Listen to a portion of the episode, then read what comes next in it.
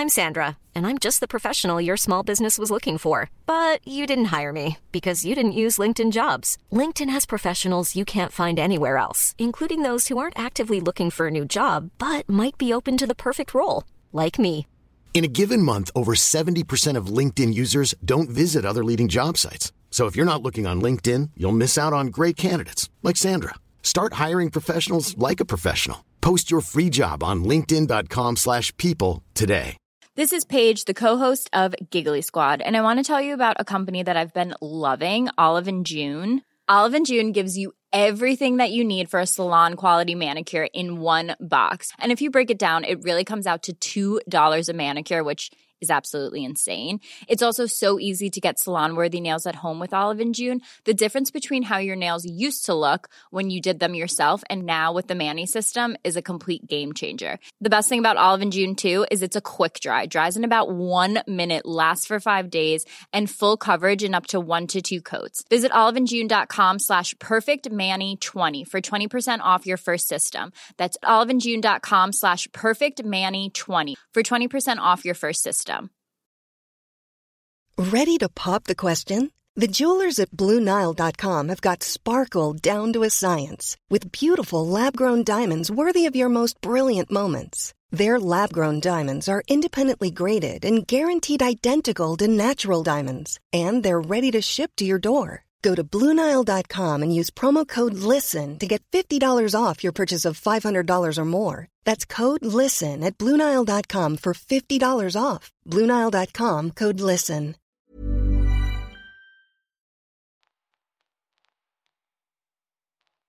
Mictlan Pictures presenta Capítulo 1 El almohadón de plumas Escrito por Horacio Quiroga Narrado por Tonatiu Torres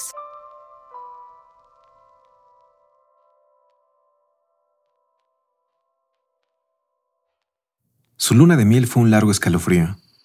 Rubia, angelical y tímida, el carácter duro de su marido heló sus soñadas niñerías de novia. Ella lo quería mucho. Sin embargo, a veces, con un ligero estremecimiento, cuando volviendo de noche juntos por las calles, echaba una furtiva mirada a la alta estatura de Jordán, mudo desde hacía una hora. Él, por su parte, la amaba profundamente sin darlo a conocer. Durante tres meses, se habían casado en abril, vivieron una dicha muy especial. Sin duda hubiera deseado menos severidad en este rígido cielo de amor, más expansiva e incauta ternura, pero el impasible semblante de su marido la contenía siempre. La casa en que vivían influía un poco en sus estremecimientos. La blancura del patio silencioso, frisos, columnas y estatuas de mármol producía una otoñal impresión de palacio encantado. Dentro, el brillo glacial del estuco, sin el más leve rasguño en las altas paredes, afirmaba aquella sensación de desapacible frío. Al cruzar de una pieza a otra, los pasos hallaban eco en toda la casa, como si un largo abandono hubiera sensibilizado su resonancia. En ese extraño nido de amor, Alicia pasó todo el otoño. No obstante, había concluido por echar un velo sobre sus antiguos sueños y aún vivía dormida en aquella casa hostil, sin querer pensar en nada, hasta que llegaba su marido. No es raro que adelgazara. Tuvo un ligero ataque de influenza que se arrastró insidiosamente días y días. Alicia no se reponía nunca. Al fin una tarde pudo salir al jardín apoyada en el brazo de él. Miraba indiferente a uno y otro lado. De pronto Jordán, con honda ternura, le pasó la mano por la cabeza y Alicia rompió enseguida en sollozos echándole los brazos al cuello. Lloró largamente todo su espanto callado, redoblando el llanto a la menor tentativa de caricia. Luego los sollozos fueron retardándose y aún quedó largo rato escondida en su cuello sin moverse ni decir una palabra. Fue ese el último día que Alicia estuvo levantada. Al día siguiente amaneció desvanecida. El médico de Jordán le examinó con suma atención, ordenándole calma y descanso absolutos. No sé, le dijo a Jordán en la puerta de calle con la voz todavía baja. Tiene una gran debilidad que no me explico. Y sin vómitos, nada. Si mañana se despierta como hoy, llámeme enseguida. Al otro día, Alicia seguía peor. Hubo consulta. Se constató una anemia de marcha agudísima, por completo inexplicable. Alicia no tuvo más desmayos, pero se iba visiblemente a la muerte. Todo el día el dormitorio estaba con las luces prendidas y en pleno silencio. Se pasaba horas sin oír el menor ruido. Alicia dormitaba. Jordán vivía casi en la sala, también con toda la luz encendida.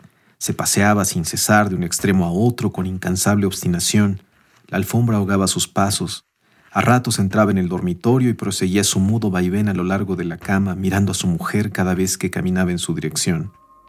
Pronto Alicia comenzó a tener alucinaciones, confusas y flotantes al principio, y que descendieron luego a ras del suelo. La joven, con los ojos desmesuradamente abiertos, no hacía sino mirar la alfombra a uno y otro lado del respaldo de la cama. Una noche se quedó de repente mirando fijamente. Al rato, abrió la boca para gritar y sus narices y labios se perlaron de sudor. Jordán, Jordán, clamó, rígida de espanto sin dejar de mirar la alfombra. Jordán corrió al dormitorio y al verlo aparecer Alicia, dio un alarido de horror. Soy yo, Alicia, soy yo. Alicia lo miró con extravío, miró la alfombra, volvió a mirarlo y después de largo rato de estupefacta confrontación, se serenó. Sonrió y tomó entre las suyas la mano de su marido, acariciándola, temblando. Entre sus alucinaciones más porfiadas, hubo un antropoide apoyado en la alfombra sobre los dedos, que tenía fijos en ella los ojos. Los médicos volvieron inútilmente. Había allí, delante de ellos, una vida que se acababa, desangrándose día a día, hora a hora, sin saber absolutamente cómo. En la última consulta, Alicia yacía en estupor mientras ellos la pulsaban, pasándose de uno a otro la muñeca inerte. La observaron largo rato en silencio y siguieron al comedor. Psst, se encogió de hombros desalentado su médico. Es un caso serio. Poco hay que hacer. Solo eso me faltaba, resopló Jordán y tamboreleó bruscamente sobre la mesa. Alicia fue extinguiéndose en su delirio de anemia, agravado de tarde, pero que remitía siempre en las primeras horas. Durante el día no avanzaba su enfermedad, pero cada mañana amanecía lívida, en síncope casi. Parecía que únicamente de noche se le fuera la vida en nuevas alas de sangre. Tenía siempre al despertar la sensación de estar desplomada en la cama con un millón de kilos encima.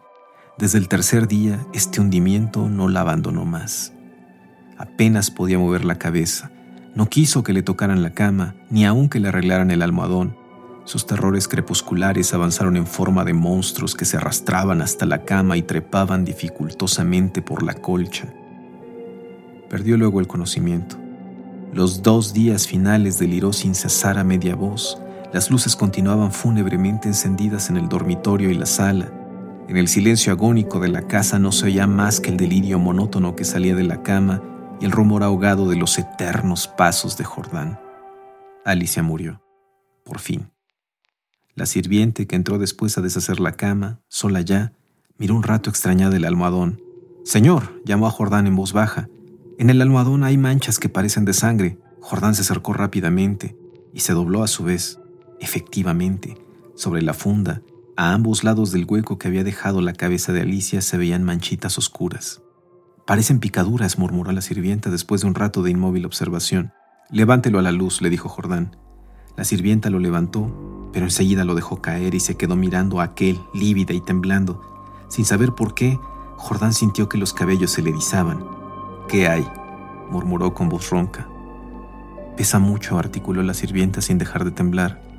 Jordán lo levantó. Pesaba extraordinariamente. Salieron con él y sobre la mesa del comedor Jordán cortó funda y envoltura de un tajo. Las plumas superiores volaron y la sirvienta dio un grito de horror con toda la boca abierta, llevándose las manos crispadas a los lados. Sobre el fondo, entre las plumas, moviendo lentamente las patas velludas, había un animal monstruoso, una bola viviente y viscosa. Estaba tan hinchado que apenas se le pronunciaba la boca. Noche a noche, desde que Alicia había caído en cama, había aplicado sigilosamente su boca, su trompa, mejor dicho, a las sienes de aquella, chupándole la sangre. La picadura era casi imperceptible. La remoción diaria del almadón había impedido sin duda su desarrollo, pero desde que la joven no pudo moverse, la succión fue vertiginosa. En cinco noches había vaciado a Alicia. Estos parásitos de las aves, diminutos en el medio habitual, llegan a adquirir en ciertas condiciones proporciones enormes la sangre humana parece serles particularmente favorable, y no es raro hallarlos en los almohadones de pluma.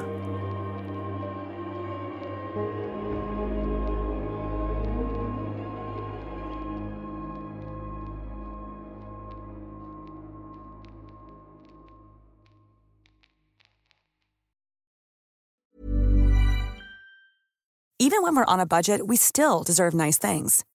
Quince is a place to scoop up stunning high-end goods for 50 to 80% less than similar brands.